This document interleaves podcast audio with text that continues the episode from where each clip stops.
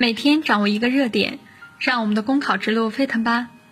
大家好，我是晨曦，今天为大家分享的热点是两会热点之代表建议单独设立虐待儿童罪。近日，全国人大代表王进成向本次全国人大提出建议，单独设立虐待儿童罪。虽然我国刑法并不缺乏有关虐童的相关罪名，如虐待罪和虐待被监护看护人罪。但现有的这些罪名，在实际惩治虐童行为中仍存在许多不足，比如适用主体对象太窄，对虐待行为的法律性定义不明晰，入罪门槛过高，需构成情节恶劣等。而这些法律上的不足，一定程度上导致虐童事件未能得到有效遏制。要彻底有效改变这一局面，治本之道还是在立法源头上。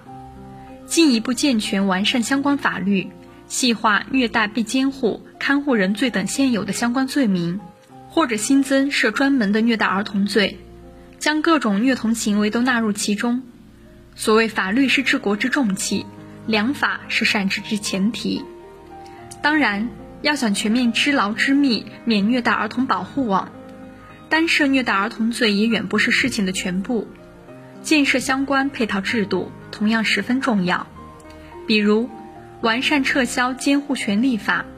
建立虐童犯罪黑名单，禁止犯罪从事与儿童密切接触的行业；再比如完善儿童福利制度，